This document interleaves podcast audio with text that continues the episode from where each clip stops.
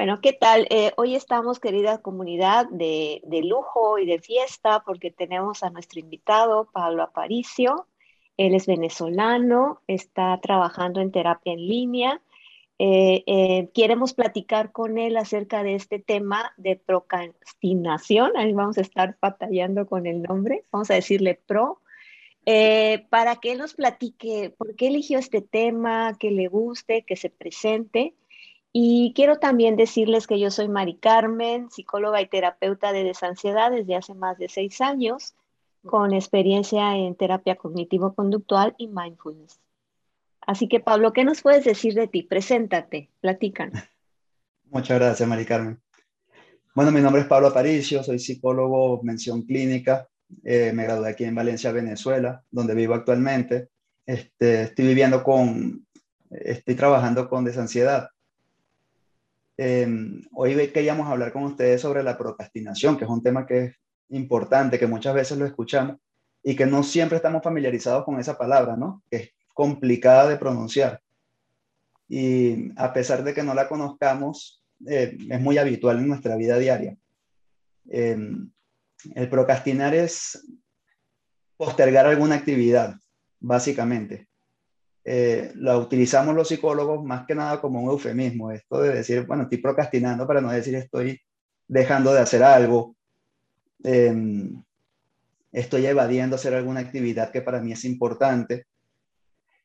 Y el procrastinar tiene, se puede dar por distintas cosas, porque algo que nos da mucha importancia, no estamos Estamos tratando de desplazarlo, de evadir algo que nos importa, nos puede generar estrés, nos puede generar ansiedad. Y por allí va la cosa de la procrastinación.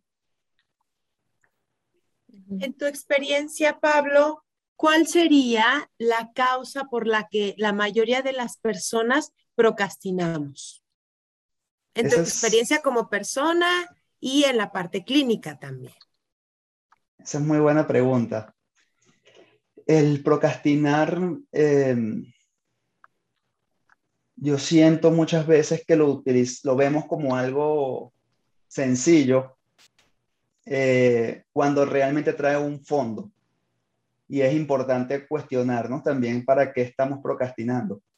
Les doy un ejemplo. Yo antes de estudiar psicología, yo estudiaba ingeniería. Y trabajaba con, con mi familia en una empresa, a veces tenía que hacer algunos trabajos, que era como hacer alguna cotización, a trabajar con algún cliente. Y me tardaba en, hacer, en preparar algunas cosas para, para mi trabajo. Y me ponía a hacer cualquier otro tipo de actividad. Buscaba hacer actividades que fuesen placenteras en el momento para evadir esto, que traía una responsabilidad importante para mí y a veces como que me lo achacaba, como que, bueno, ¿por qué dejo, para que estoy evadiendo hacer esto? Eh, me llegaban también estos pensamientos negativos de que, bueno, soy flojo, no estoy haciendo las cosas bien, eh, quizás no soy suficiente para hacer esto, o por qué, por qué dejo de hacerlo, porque también me costaba mucho entender el motivo de para qué estaba procrastinando, para qué estaba evadiendo esa actividad. Claro, más adelante yo este, decidí estudiar psicología y a través de, mi carrera también fui entendiendo un poco o conociéndome más. Y me di cuenta de lo importante que era en esas actividades, por ejemplo, eh, para mí lo que representaba, representaba quedar bien ante los demás trabajadores, representaba quedar bien frente a mi familia, quería que todo quedara como perfecto, quería hacer las cosas donde también tuviese mérito y reconocimiento. Y tenía como que esta respuesta natural de querer evadirla, porque me generaba también este miedo, ¿y qué pasa si sale mal? Claro, de eso me di cuenta después que hice, este, que, que, me detuve a ver qué significaba eso para mí. Y, y dije, bueno, sí, es que esto no es tan sencillo, no era que yo estaba tratando de evadir esa actividad en específico, sino todo lo que también trae, todo lo que estaba de fondo. Este, y, entonces yo creo que allí es donde es oportuno ver cuando estamos evadiendo qué más hay allí, con qué emoción nos acompaña. qué consecuencia habría de acuerdo a mis creencias hacerlo o no hacerlo, el resultado, ¿no? Eh, en tu experiencia, Mari Carmen, ¿te ha sucedido esto? Mira, yo ahorita que claro que sí, por supuesto que sí. Eh, ha sido uno de los retos más grandes de mi vida. Eh, quiero confesarme con ustedes que mi tesis, que tendría que haberla terminado en, en un año, me tardé cuatro y medio y terminé en FA, como decimos, porque me habló la directora de tesis y me dijo, si no la terminas en seis meses, tienes que volver a cursar el último semestre. Dije, no. Entonces, la hice lo que yo quería y aquí quería platicar un poquito qué hay detrás de la procrastinación. Es para mí un perfeccionismo exacerbado. La quería tan perfecta con todos los temas súper resueltos que la iba aplazando y aplazando cada día. Y finalmente la terminé parchada, podría decirse. Realmente no me siento orgullosa de esa tesis porque si la leen, dices, ¿qué escribió aquí Mari Carmen? ¿Quién sabe? Por esa cuestión del perfeccionismo y también detrás de eso, súper, súper ansiosa. No podía yo ni vivir porque era un pendiente de todos los días, de las semanas, de cada rato decir, y que y, te falta y no lo has hecho. Yo decía, ah, después, todavía queda tiempo, todavía queda tiempo, pero la ansiedad iba creciendo cada vez más y el miedo a fallar, y el miedo a fallar. ¿Qué nos puedes decir tú, Pablo? ¿Cómo la vive la, la persona con ansiedad que, que nos está escuchando en este momento ¿Qué les puedes decir? ¿Cómo les puedes recomendar qué hacer ante esta angustia de no, de no concluir? Porque finalmente es eso, dejar un ciclo abierto. En tu experiencia, ¿qué nos puedes comentar? Sí, este, yo creo que es bien valioso esto que estás diciendo de verlo como este ciclo, porque muchas veces el procrastinar se vuelve como un círculo vicioso, porque es una situación que nos puede generar angustia o miedo este, inseguridades y evadimos como por también tener esta recompensa que es inmediata de sentirnos tranquilos, de, no hacer contacto con eso que, que nos angustia. Y a mí me ha funcionado en lo personal detenerme eh, cuando siento la ansiedad, porque el, el, procrastinar muchas veces viene acompañado de esta ansiedad tengo que hacer esta actividad. Entonces a mí, por ejemplo, la ansiedad a mí me empieza siempre con unos latidos fuertes en el corazón. Siento el corazón, pum, pum, pum. Y bueno, voy a ponerme a hacer otra cosa, voy a ponerme a lavar los platos, voy a ponerme a, este, hacer cualquier otra actividad y baja enseguida esa angustia, baja enseguida esa ansiedad. A mí me funciona cuando tengo esto, frenarme y pensar, bueno, pero que, eh, ¿para qué estoy evadiendo? qué significa esto para mí, o si lo estoy evadiendo, o realmente es que tengo que hacer la otra actividad, poner también una jerarquía de, la, de, de qué es importante para mí, que puedo hacer primero, para organizar también mejor mi tiempo. Y, y si a pesar de eso yo todavía no logro encontrar qué es, a mí me sirve eh, comentarlo con alguien o también yo me veo en terapia, hablarlo con mi terapeuta mira, sabes que estoy en esta actividad, yo no sé por qué la sigo evadiendo y me ayuda muchísimo indagar con él y encontrar esos detalles que a veces no encuentro porque, bueno, somos todos seres tan complejos que la mente no, nos también algunas veces no nos ayuda a encontrar esos detalles. Y con alguien podemos este, permitirnos abrirnos y encontrar qué está pasando allí. Pero en, la, muchas veces me funciona a mí esto, el, el pararme un momento el sentir, eh, en mi caso, mi corazón, cuando late. Entonces, si hay ansiedad es porque para mí es importante. Y empiezo a desglosar estos pensamientos dentro de mí. Entonces, ah, bueno, si es un miedo que yo puedo percibir como irracional, entonces también permitirme enfrentarlo poco a poco, hacerlo de una forma también que sea, este, que me genere también tranquilidad, que me genere también algún disfrute hacer esta actividad y muchas veces también decirme a mí mismo, bueno, probablemente no va a salir perfecto, pero la idea no es que vaya a quedar perfecto porque no siempre todo queda perfecto, sino hacerlo también de forma adecuada, permitirme entregarme esa experiencia con esa actividad, por ejemplo, o, o hacerlo también de la mejor manera, porque cuando yo siento que vado, eh, puede también estar muy influenciado por, por varias cosas. De repente puede que no me sienta del mejor ánimo ese día. Entonces mis emociones también están interviniendo allí. Y, eso también lo tomo en cuenta. Si de repente no voy a tener el mejor resultado porque también tengo otras preocupaciones y eso me lo puedo permitir porque soy humano, porque también hay, eh, circunstancias que van a alterar mi día a día y a pesar de eso voy a tratar de hacerlo de la mejor disposición y, permitir que las cosas salgan como vayan a salir. Quisiera agregar algo, no sé si les ha pasado ahorita que dijiste buscar un beneficio para lograr, como motivarme, ¿no? O sea, no quiero lavar las ollas sucias de la cocina y entonces estoy evadiéndola, paso por ahí. Tú dijiste algo que, me gustó, es qué nivel me da de ansiedad contactar con eso. O sea, si tengo que ir a hacer algo que no me gusta y me genera ansiedad, yo la mediría, no sé qué piensan ustedes, del 1 al 10, ¿cuánta ansiedad? ¿En qué número está la ansiedad de acercarme a eso? Y del 1 al 10, ¿en qué nivel está seguirle evadiendo? Para mí el beneficio o lo que me motiva a hacer algo que estoy evadiendo y procrastinando es no traerlo en la cabeza. ¿Sí? El simple hecho de no quiero ir a hacerlo, lo tengo que hacer, lo tengo que hacer y lo dejo y lo dejo. En realidad, yo no lo dejo.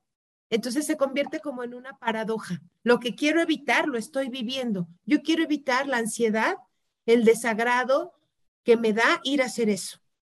Pero ya lo estoy viviendo, no está en el futuro. Entonces, quitarme eso que no me gusta, me motiva.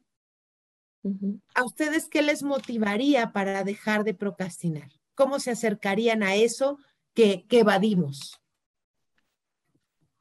Mm, bueno, yo quisiera decir, Alicia, que esto es muy importante porque eh, por lo general lo que evadimos no es que no sea importante. E, ese es el reto más grande con la procrastinación. En este caso que les daba mi ejemplo, sí era importante ese título sí era importante terminar ese ciclo, pero por alguna razón no lo podía hacer.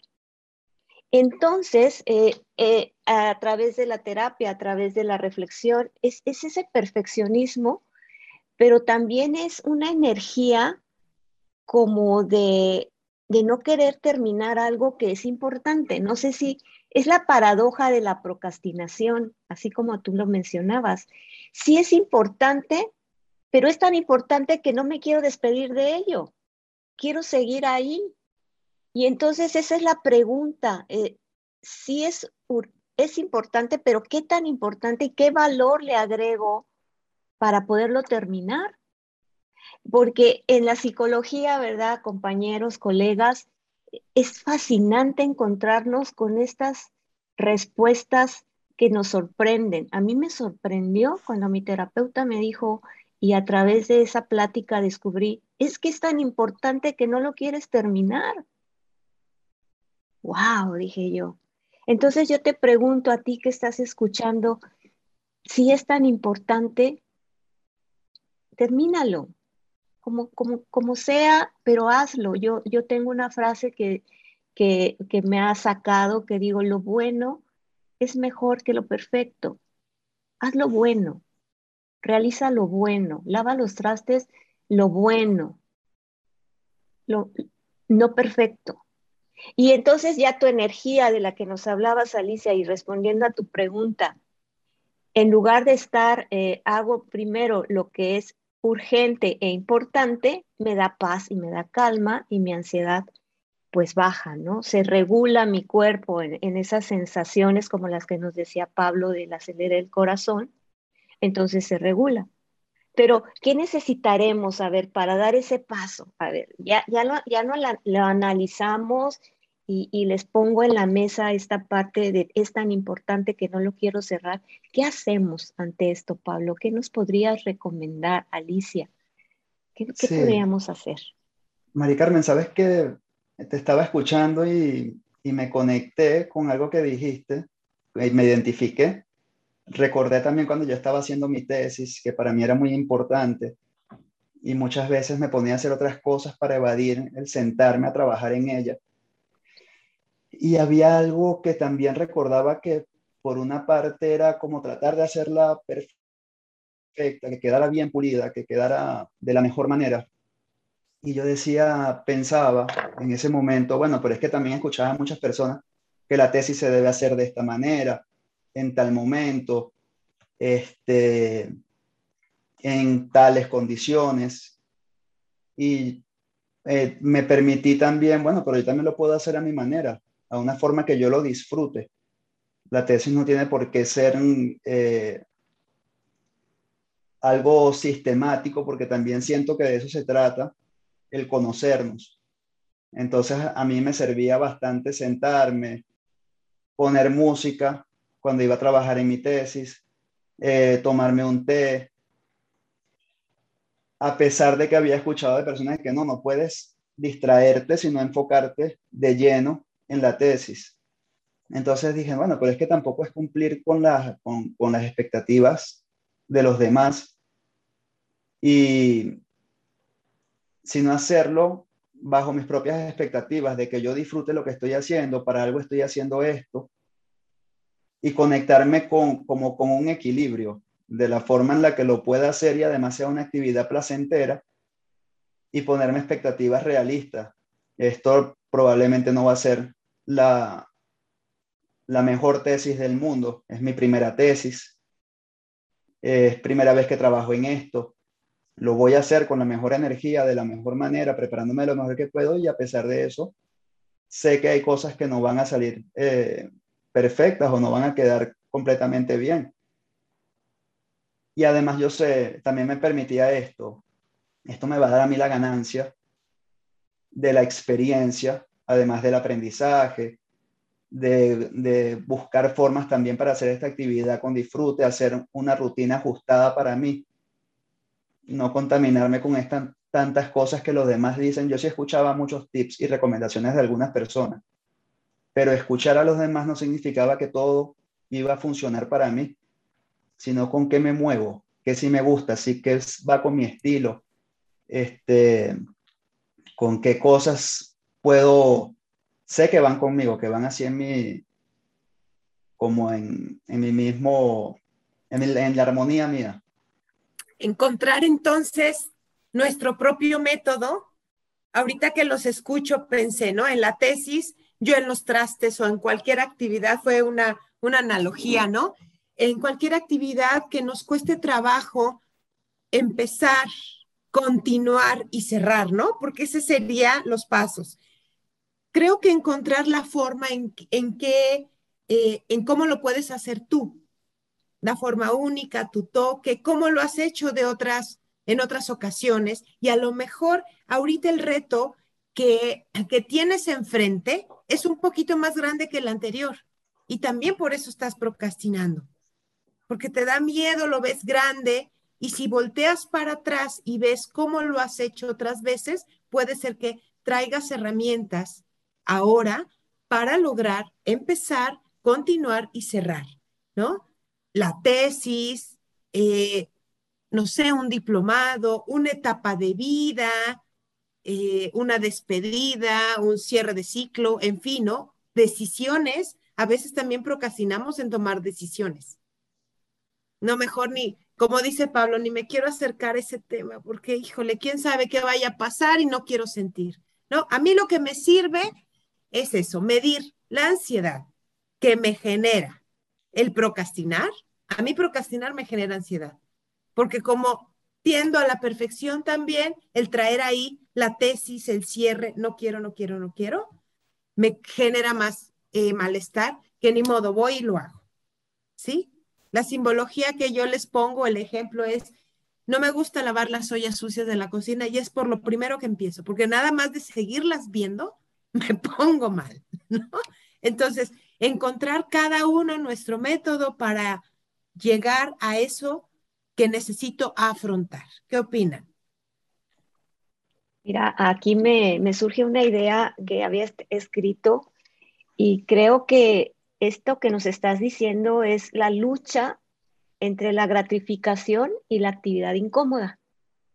Y esa misma lucha es, es, la que vemos con la ansiedad, ¿no? Entre me dejo sentir las sensaciones que me incomodan o mejor me voy a mi gratificación de cómo las quiero quitar. Y entonces en la ansiedad también empezamos a procrastinar lo que necesitamos hacer para, dice la, frase cómoda, salir de la ansiedad, ¿verdad? Porque es la frase célebre. Es que cómo salgo de la ansiedad. Nosotros en desansiedad hablamos de transformarla, ¿no? Y tenemos todo un bagaje de, tratamiento en línea, de los terapeutas en terapia personalizada, pero es cómo aprendo a dejar de luchar entre estos dos polos, gratificación y actividad incómoda. Esa es la pregunta sabia para cada uno, ¿no? ¿Cómo le haríamos, chicos?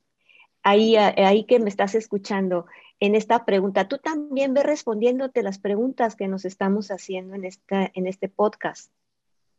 ¿Existe esa lucha entre, entre estos dos entes, gratificación y actividad incómoda? ¿Existe para ustedes, chicos? Nos lo estaba platicando Alicia. Sí, para mí es eso, el, es el empuje, la ansiedad que me genera la procrastinación. Cuando yo la mido es, es ya me está empujando a hacerlo. Eso que no quiero.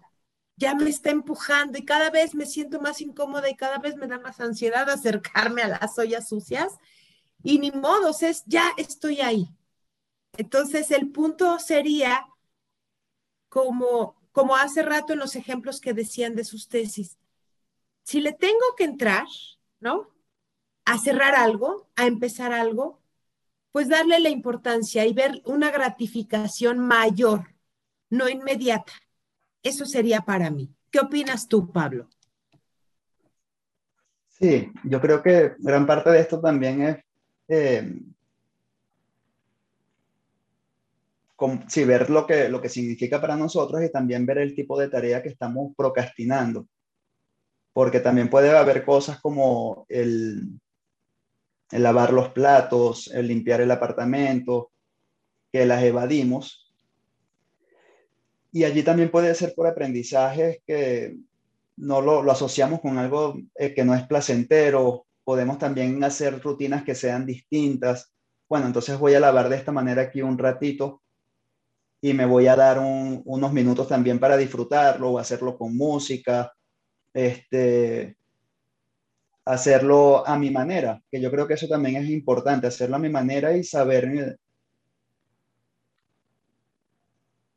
qué puede estar también trayendo de fondo, si también es que la limpieza para mí significó algo muy importante por algo que me dijeron mis padres, algo que vi en mi familia, eh, que representa para mí también el orden. Eh, porque hay veces también que estas situaciones las desplazamos de otra cosa que se puede estar moviendo dentro de nosotros.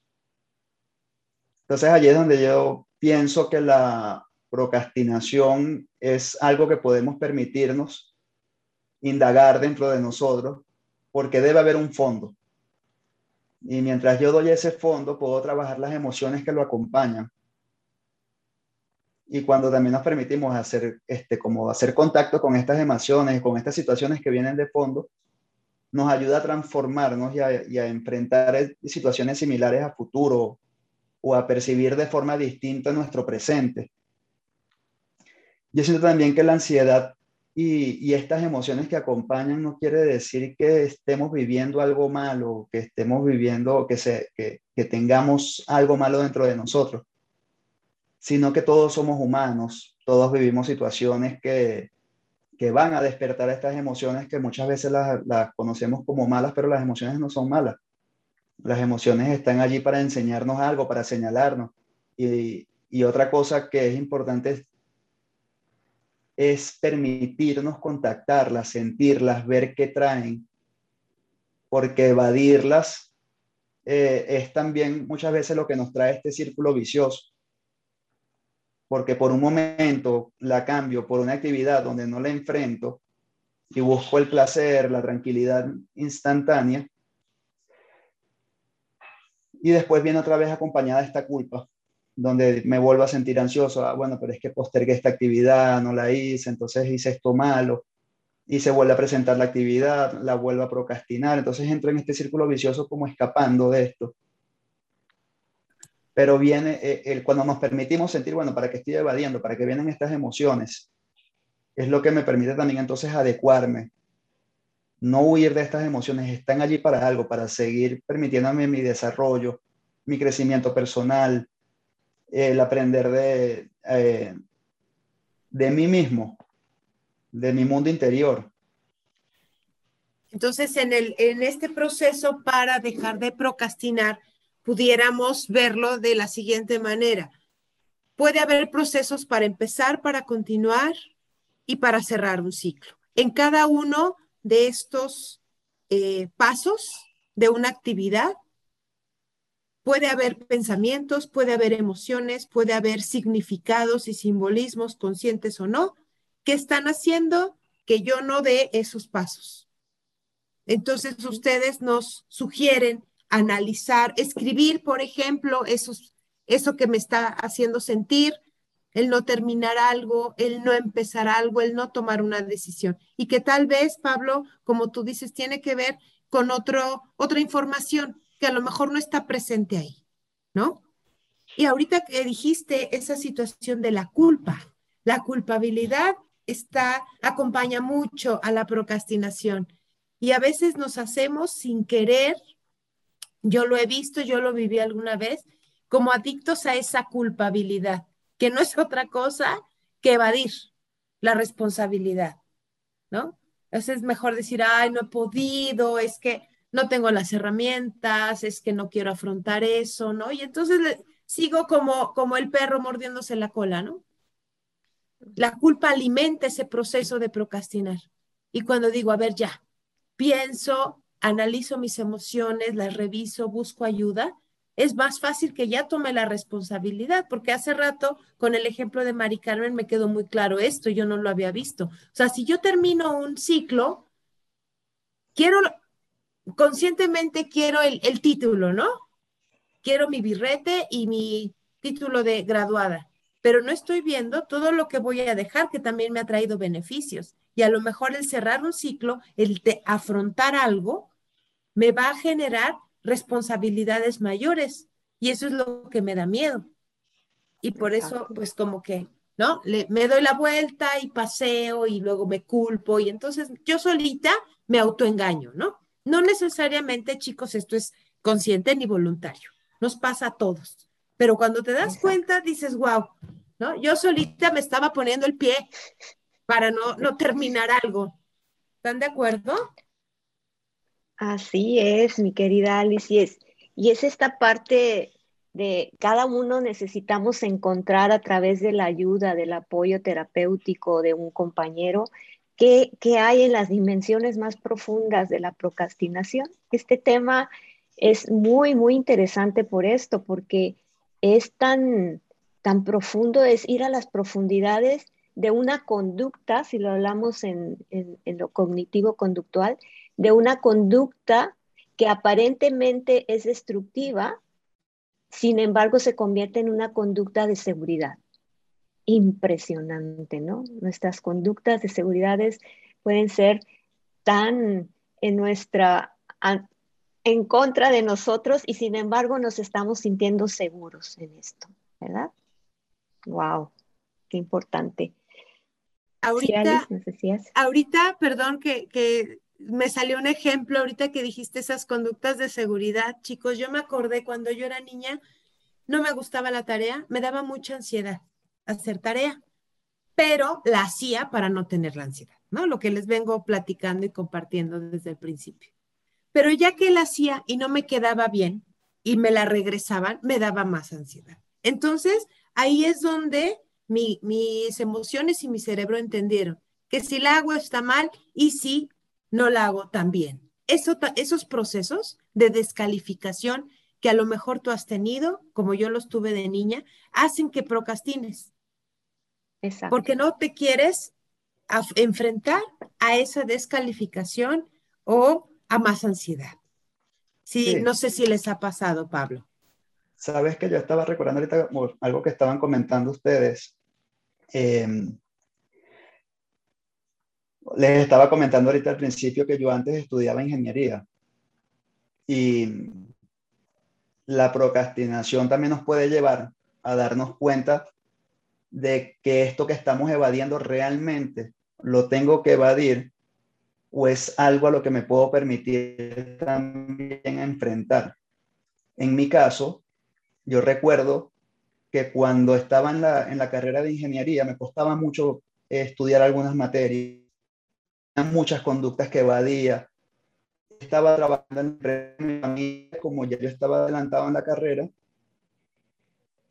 eh, iba, eh, estaba, estaba haciendo funciones ya de, de algunas cosas de ingeniero y me costaba mucho, me costaba mucho y no me sentía a gusto en el espacio donde estaba, no me sentía a gusto con la carrera que estaba estudiando. Yo me eh, fui a psicoterapia, hablaba con mi terapeuta, este, me di cuenta de que eh, no ese, ese no era el sentido de mi vida. Yo estaba tratando de ser ingeniero para, eh, me di cuenta también que era para cumplir las expectativas de mi papá, para cumplir con mi familia. Entonces llegué a un punto donde me dije, bueno, pero es que esto sí me voy a permitir evadirlo porque yo no me quiero ver a futuro en este entorno porque no es lo que se mueve conmigo. A mí me gusta más las carreras que son humanistas, me gusta más la parte literaria, me gusta más este, hacer contacto con mis emociones, me gusta el simbolismo. Entonces allí fui ubicándome cuando caí en la carrera de psicología estaba otra vez en una universidad que me daba miedo y decía, bueno, y si vuelvo a procrastinar como procrastinaba en, ingeniería. Y fue un cambio para mí impresionante. Cuando estaba en la carrera y tenía que estudiar materias que sí me gustaban y me motivaba, dejé de procrastinar y decía, bueno, pero es que en ese tiempo esa, esa ansiedad que sentía y la forma de procrastinar era porque estaba evadiendo algo que no era mío, que no iba con, con conmigo.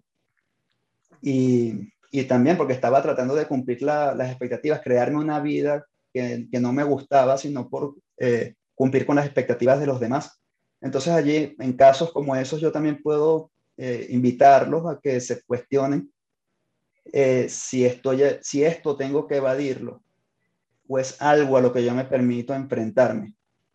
En, en, en psicología la meta era distinta. Cuando yo estaba estudiando la, la psicología y había materias también que algunas veces me costaba, pero como estaba enfocado en esta materia, yo quería mi título y me gustaba y me veía como psicólogo y estaba muy motivado, era distinto como me enfrentaba a esas situaciones. Ahora sí quiero buscar la forma de enfrentarme a esto. Me di cuenta que estoy procrastinando porque esta materia para mí representa un reto. Entonces ahora sí la voy a, este, cuando me daba cuenta de esto, porque allí ya la, lo que estaba tratando de, evadir era el miedo a fracasar, a no poder tener mi título. Entonces, bueno, pero sí, puedo permitirme buscar la forma de pasar esta materia, de entenderla a mi manera, de estudiarla como yo quiero. Y ahí es donde yo digo que es importante entonces indagar en nosotros, el conocernos, el saber dónde estamos, si nos estamos moviendo como queremos. ¿Y cuál es tu motivación, no? Realmente. Sí, sí. O sea, procrastinar no necesariamente es porque solo porque soy floja estoy evadiendo, sino a lo mejor lo que estoy evitando es tomar una decisión. ¿Es así?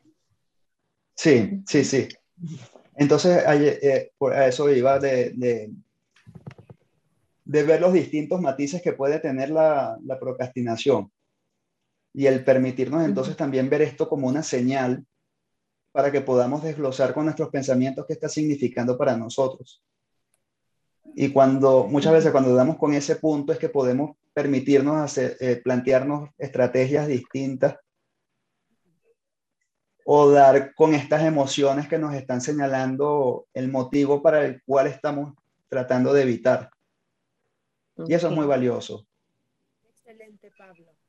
Excelente. entonces, pues yo quisiera ir cerrando, eh, como haciendo, recapitulando la información que vimos el día de hoy, que nos compartieron Mari Carmen, Pablo, acerca de procrastinar.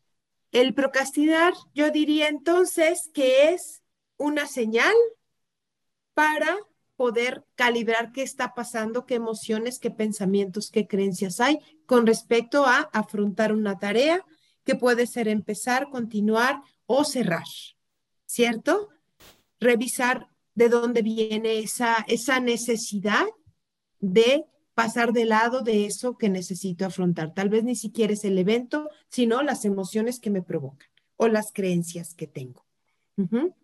Me gustaría, Mari Carmen y Pablo, que dieran su cierre, que, podemos compartirles como conclusión a nuestra audiencia. Bueno, a mí me gustaría decirles que como conclusión eh, estemos muy atentos de la procrastinación, pero desde otro lugar, de un lugar de más compasión, de mayor comprensión, de que hay algo que nos está impidiendo avanzar y hay que volvernos nuestros propios investigadores de qué es ese algo, ¿sí?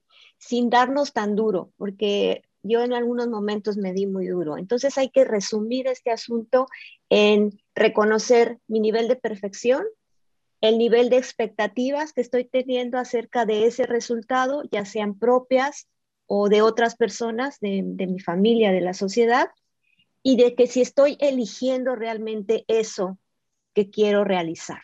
¿sí? Entonces yo resumiría con esas tres cosas para poder seguir avanzando y sobre todo si con la ansiedad te está generando mucha ansiedad, miedo, inseguridad, pues revisar también qué pensamientos negativos tienes al respecto de esa tarea, porque algunas veces los podemos magnificar y llevarlos a otro nivel que no están correspondiendo con la realidad. Gracias. Gracias, Mari Carmen. Pablo.